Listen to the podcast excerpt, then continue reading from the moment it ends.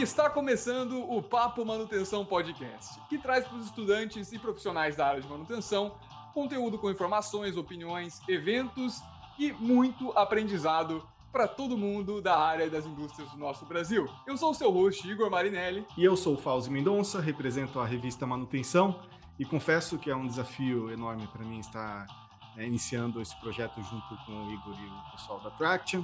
É um formato de conteúdo novo para mim, é um formato de conteúdo. Muito novo.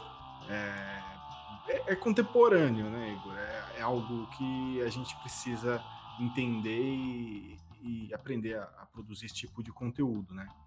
O áudio é algo muito, muito delicado, foi um, um desafio né, conseguir é, montar todo, toda a estrutura com recursos para gravar uh, o Papo Manutenção.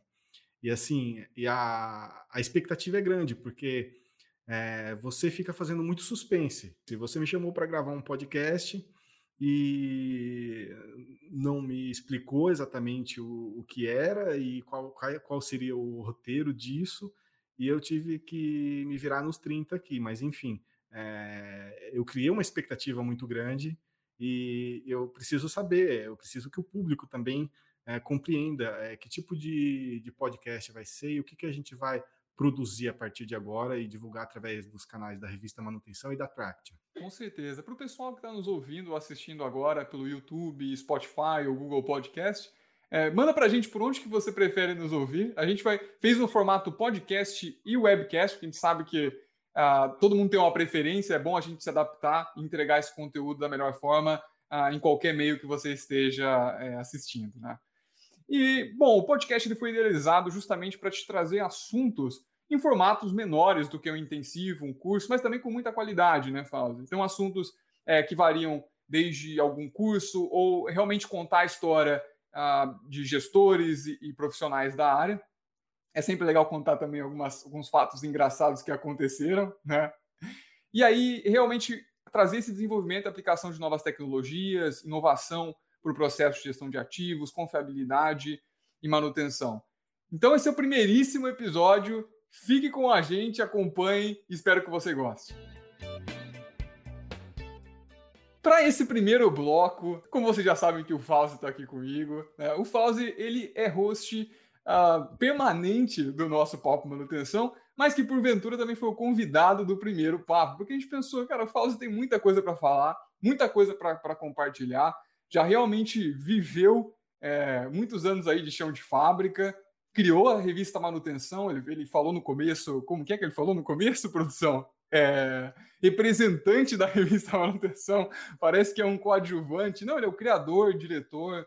É, e a revista Manutenção, essa hoje, que é a maior mídia de manutenção do Brasil, com 180 mil seguidores no LinkedIn, e, e do mundo. Assim, acho que a gente estava vendo outras páginas da França, é, Estados Unidos e, e, e, a revista Manutenção compete somada é, é, a diversas outras páginas mundialmente. Eu acho que não dá o tamanho da revista Manutenção. Isso só prova a extensão é, do nosso país também, do Brasil, em relação ao, aos profissionais da área e a extensão da indústria é, internamente. Né? Então, você que é o primeiro convidado, Vals, e também hoje comigo, é, cara, Conta um pouquinho da idealização da revista Manutenção. Acho que todo mundo quer saber disso. A revista Manutenção ela surgiu, Igor, de uma de uma demanda minha mesmo, né?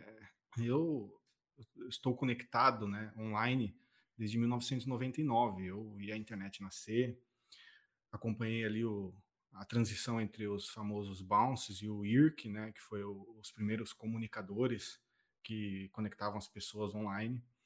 E a internet sempre para mim foi fonte de conteúdo. Eu sempre é, busquei é, me formar pelo, pelo, pelo Google, pelas bibliotecas, pelos repositórios online né, de muitas universidades, as públicas principalmente, tem muito conteúdo ali que às vezes passa desapercebido. E assim, eu, eu conhecia os caminhos né, nos primórdios ali da internet no começo dos anos 2000, mas muitas pessoas não conheciam. Então, é, eu sentia que as pessoas tinham dificuldade de encontrar as informações, apesar de terem acesso à internet, elas tinham um pouco de dificuldade. E, é difícil até hoje, né? Encontrar a informação certa. Ainda é. O pessoal não conhece um repositório, não conhece é, as, onde as publicações científicas do meio acadêmico são publicadas e é, a, a, revista nasceu justamente para tentar facilitar essa, essa exposição desse conteúdo que está aí à disposição de todo mundo, mas que está passando desapercebido na web, né? Trazer isso para a surface web, né? Trazer para a superfície da coisa toda. Então, é, eu sempre tive essa vontade de tirar uh, esse conteúdo do underground e jogar ele de uma forma que o Google conseguisse indexar e que as pessoas conseguissem encontrar essas informações. Até porque... E quais informações que eram essas? Fala assim, no começo, quando estava idealizando, que informação que você sentia necessidade de passar ali no, no, no... até seria legal você falar para o pessoal onde você trabalhava essa época, é, exatamente quando você começou a revista. Sim, sim, muito, muito, muito bem é, reparado aí. É, eu acabei não não explicando isso. Eu comecei como ajudante de manutenção em 2004. Antes disso, eu trabalhei como ajudante geral, como detetizador, e aí eu me cansei de trabalhar com inseticida, com raticida, eu vi que aquilo poderia ser prejudicial para a minha saúde. E aí eu fui trabalhar como ajudante de manutenção, num contrato de manutenção lá dentro da BASF, lá no Demarque, ah, em São Bernardo. Uhum. E lá é, eu, eu senti um pouco de dificuldade, foi uma transição assim drástica de carreira, né? Foi uma mudança drástica e eu eu tinha assim um pouco de dificuldade e até um pouco de vergonha de perguntar para os colegas de trabalho. Às vezes eu estava com um eletricista, o cara me pedia, vai lá buscar lá o disjuntor tal. Eu, cara, eu ia buscar, eu chegava lá na porta do almoxarifado, eu pedia, o cara me entregava, mas eu não sabia se eu estava levando a peça correta. Se o cara pedisse para mim buscar é, um quilo de, sei lá, de algo que não existisse, eu buscaria, eu ia chegar na porta do almoxarifado e pedir. Então, é, eu acabava é, sentindo vergonha de perguntar algumas coisas, e aí eu preferia pesquisar, entendeu? Então, assim, às vezes eu, precisava especificar um parafuso para o mecânico que quebrou o parafuso lá abrindo uma tampa, eu não sabia nem que rosca que era que eu, que, que eu teria que buscar, entendeu? Eu não sabia, eu não sabia as medidas, eu não sabia metrologia, eu não tinha feito curso de metrologia naquela época, e depois eu fiz um cursinho de metrologia, um de desenho técnico, uhum. mecânico e tal, mas enfim, é, esse conteúdo estava todo ali, mas ele não estava fácil de se acessar. Então, a dificuldade que eu senti, é, eu não queria que outras pessoas passassem por isso, eu queria que fosse mais fácil de encontrar as informações. E ali eu convivi muito com meu pai. Meu pai era torneiro é, e fresador, ele trabalhava na oficina central e eu acabava trabalhando nas é, oficinas de campo. Eram quatro oficinas de campo, né? Lá dentro da, da base existia uma engenharia de manutenção. Uma, é uma estrutura centralizada. E ali é, eu tive muito contato com essa questão da usinagem, da, da, da fresa, do, do, torno. E eu sabia que, por exemplo, meu pai ele utilizava com frequência um, um oráculo que ele tinha lá no armáriozinho dele que chamava, todo mundo conhece, quem é da área sabe o, o que é o Cacilas, né?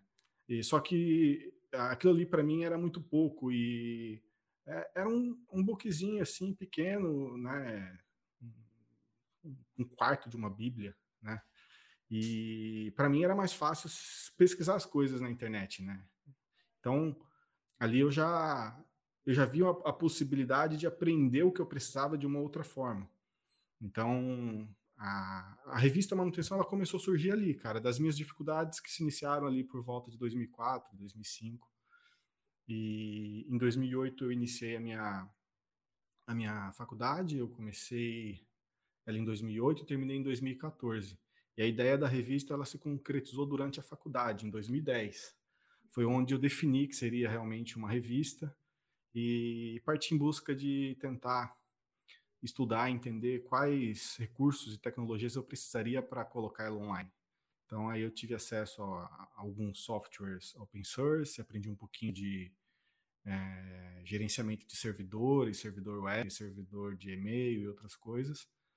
E aí, com o tempo, essas coisas foram se conectando, né? Eu, eu senti, Igor, que a, o conhecimento foi é, fazendo uma convergência entre a minha carreira e, é, e, essa questão do web design, que até então era um hobby que vem lá de trás, de 1999, 2000.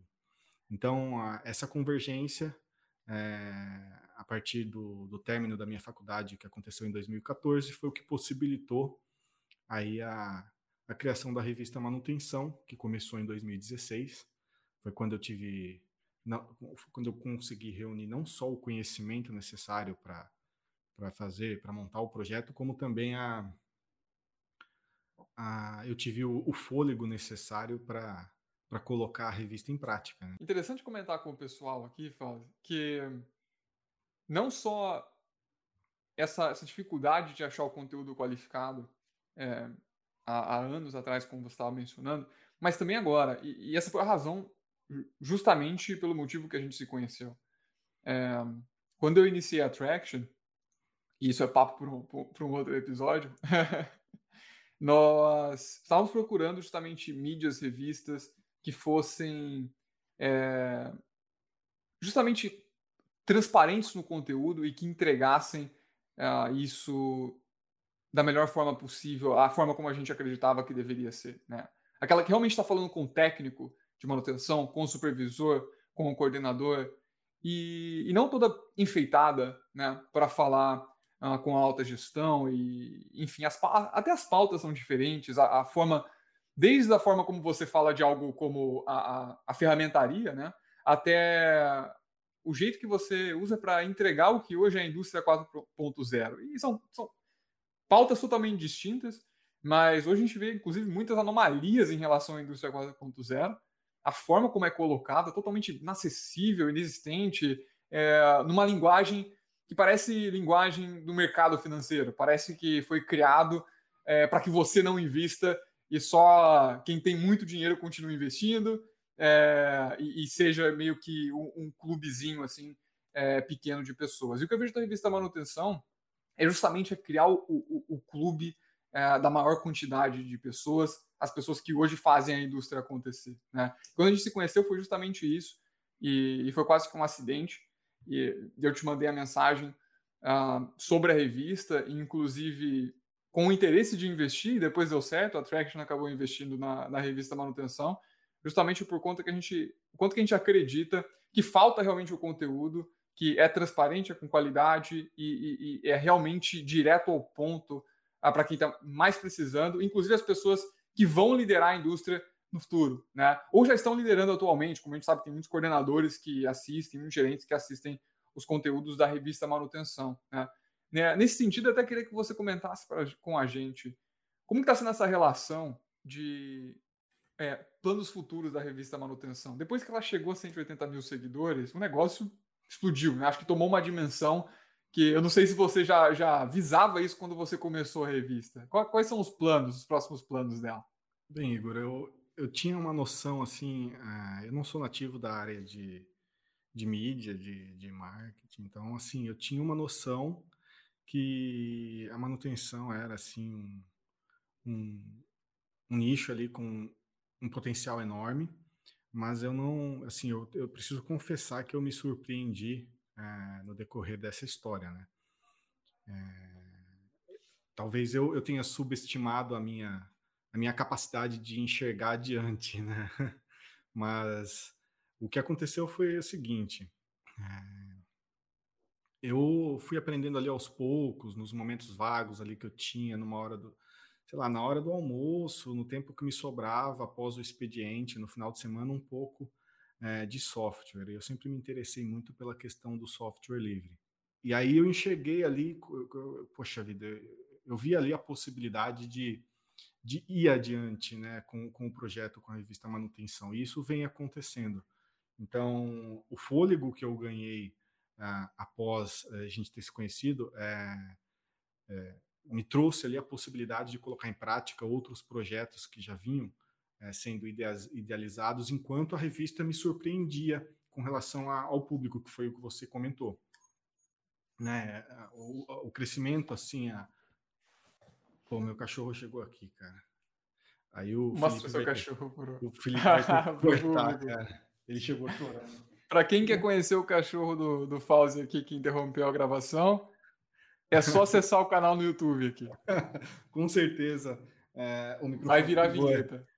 Enfim, Igor, a... esse fôlego que a, que a revista Manutenção me proporcionou é, me possibilitou, me criou a possibilidade de tirar ali o, do papel alguns projetos que corriam paralelo ali com a, com a revista, né? A revista, ela, ela veio para eliminar uma, uma dificuldade que eu tive lá atrás e que eu sei que muitos profissionais da, da, da nossa área de manutenção têm. E, mas assim, existem outras dificuldades e que eu sei que eu posso contribuir é, fazendo esse elo entre uma coisa e outra, né? Juntando ali a questão da tecnologia, do software.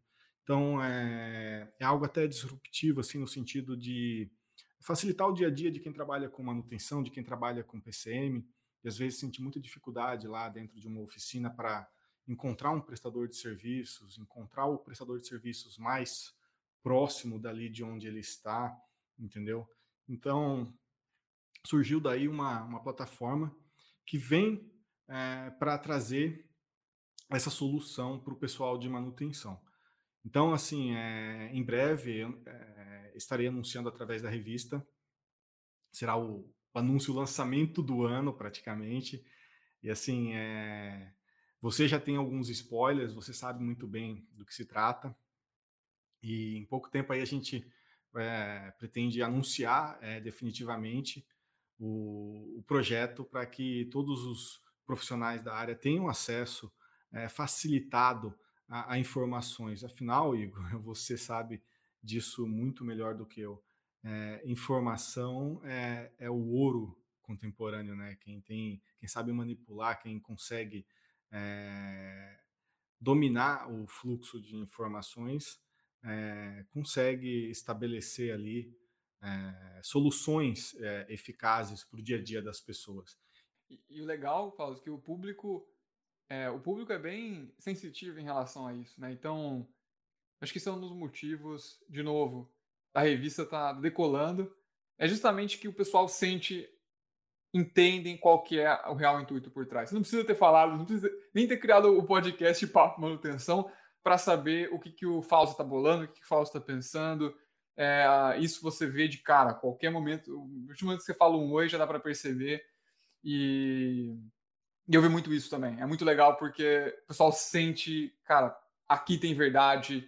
E acho que esse é um dos ativos mais importantes da, da atualidade. Cara, uma chuva de conteúdos, uma chuva, é, é, enfim, de, de, gente tentando fazer coisa e tudo mais. Como que você separa o joio do trigo?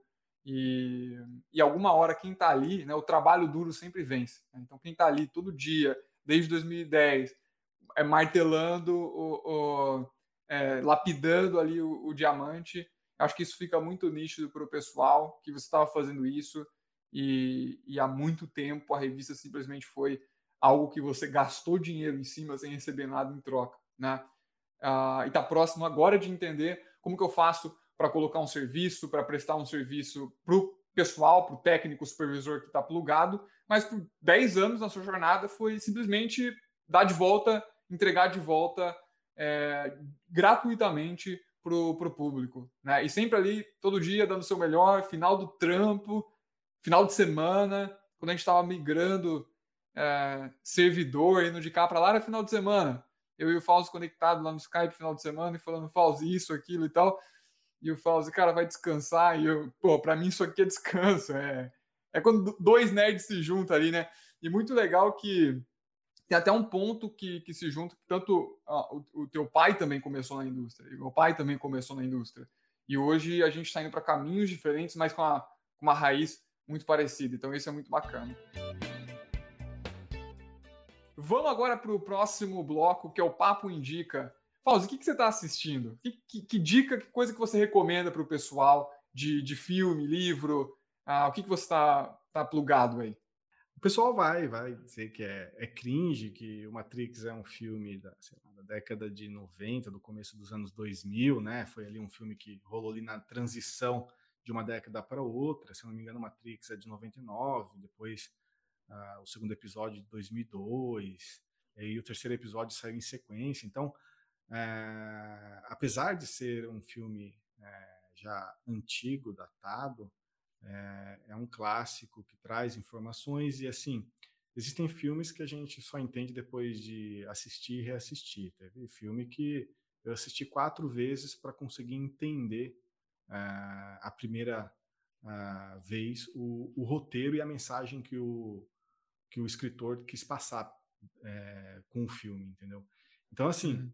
é, apesar de ser um filme já datado, é um filme que traz é, informações interessantes. E ali num mundo distópico, né, totalmente é, adiante com relação à tecnologia, né, um mundo, um mundo onde as máquinas é, estão tentando dominar a humanidade, a humanidade confinada e dentro da, da, da, da Matrix. Então, é, a mensagem que, que tem por trás do, do, do, do, filme Matrix e que me impressionou e que eu gostaria de é, levar adiante é de que a impressão que eu tive assistindo o filme ali é de que, apesar das máquinas tecnologicamente avançadas estarem dominando a humanidade, seria praticamente impossível. E era isso que dava aquela tranquilidade para aquele conselheiro que levou o Neil lá para dentro da engenharia de Zion. É, justamente porque é, o conselheiro ele passa aquela impressão de tranquilidade porque ele sabe que as máquinas precisam dos homens é, fazendo a manutenção delas, né, montando elas e colocando elas para funcionar. E isso quem tinha era a humanidade. As máquinas, por si só, elas não tinham esse tipo de, de, de mão de obra, esse tipo de possibilidade. Então, é, essa é a grande mensagem por trás de Matrix e essa é a, a grande sacada que precisa ficar registrada e que eu gostaria de deixar registrado nessa abertura do Papo Manutenção. É, eu já falei bastante sobre Matrix, acho que a, a, carta na manga que eu tinha era essa, e agora é, eu vou te surpreender e eu quero saber se você tem uma carta na mão. O que, que você tem para indicar para o público da revista Manutenção? O pessoal trabalha com manutenção. Vamos lá. Ô, Fausto, eu vou deixar você fazer essa pergunta, que como que você vai eh, ser host também nas próximas edições, né? você também pode me entrevistar hoje. Mas justamente nessa linha do que você estava falando do Matrix, é, eu estava lendo recentemente, eu vou deixar depois os links aqui para o pessoal, sobre uma pesquisa de uma universidade americana e que estatisticamente, né, em, algumas, em alguns setores da economia, incluindo a manutenção industrial, é, a probabilidade do trabalho na frente do, do, uh, do Excel, por exemplo, né, ser substituído e automatizado, então o Excel daqui e lá, é maior do que a probabilidade do trabalho de quem está no chão de fábrica, tendo que consertar uma máquina que quebrou, sendo avisado e tudo mais, é, é, do, que, do que essa pessoa, né? Porque às vezes a gente pensa que, que a, é, é justamente essa parte de robotização vai deixar fácil, vai deixar barato, mas se você pensar, cara, em, um meio de produção, você entende que você consegue substituir ali que o meio de produção é repetitivo e você consegue colocar robôs no, no, no lugar de uma forma até que, que, mais fácil você pensar, né? Como automatizar uma planta. Mas e como que se automatiza a manutenção? Eu sei que tem uns malucos no LinkedIn colocando aí robô que conserta é, esteira e tudo mais, mas a complexidade de você reconhecer é, é, justamente o problema de um motor, a complexidade de você ir lá, abrir, corrigir isso, é, balancear, enfim, alinhar. Você tem que fazer um realmente a coisa assim de 50, 100 anos para ter uma máquina totalmente autorregenerativa. E aí você está pensando que se você criar um motor regenerativo, e aí você tem que estender isso para o compressor, para uma bomba hidráulica, então assim, se você realmente esticar o chiclete do tempo e projetar, né? Um cara tá falando uma besteira aqui também, o pessoal vai, vai ver isso aqui, vai falar lá, ah, o Igor é, é errado, né? eu só consigo predizer falha de máquina, o resto é, provavelmente eu vou errar. Mas é muito mais difícil. O manutentor é uma figura quase que eterna na questão industrial. Se você pega as, as revoluções industriais e tudo mais, você substituiu linhas, plantas, operações mas o motor de hoje é muito parecido com o motor lá de trás. Extremamente parecido. E essa mão de obra, inclusive uma das mãos de obras que vão ficar mais bem reconhecidas e, e até mais bem pagas pela escassez uh, que, de, de, mão de obra que vai acontecer justamente na próxima geração, né? Que a indústria falha um pouco em atualizar suas diretrizes, atualizar a liderança, dar espaço para promover quem está realmente embaixo, subir mais rapidamente. Sempre tem aquela história do não, eu estou aqui há 40 anos. É, você tem que esperar 41 para estar tá na posição que eu estou. Né?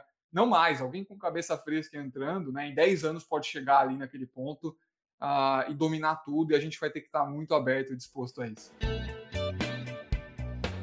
Fausto, queria agradecer a sua presença. No próximo episódio tem mais. O Papo Manutenção é o podcast que é oferecimento da Traction junto com a revista Manutenção. Quem quiser saber um pouco mais, entra no site da Traction e da revista Manutenção e você vai conhecer tanto a parte do serviço que a Traction oferece em monitoramento online de ativos, quanto a, a parte educacional e os projetos futuros da revista Manutenção, que por enquanto são secretos, que o Fauzi está mantendo as sete chaves. Muito obrigado pela sua presença, Fauzi, e até o próximo episódio. Eu que, agradeço, Igor, e um abraço para você e para todos que nos acompanham. Até a próxima.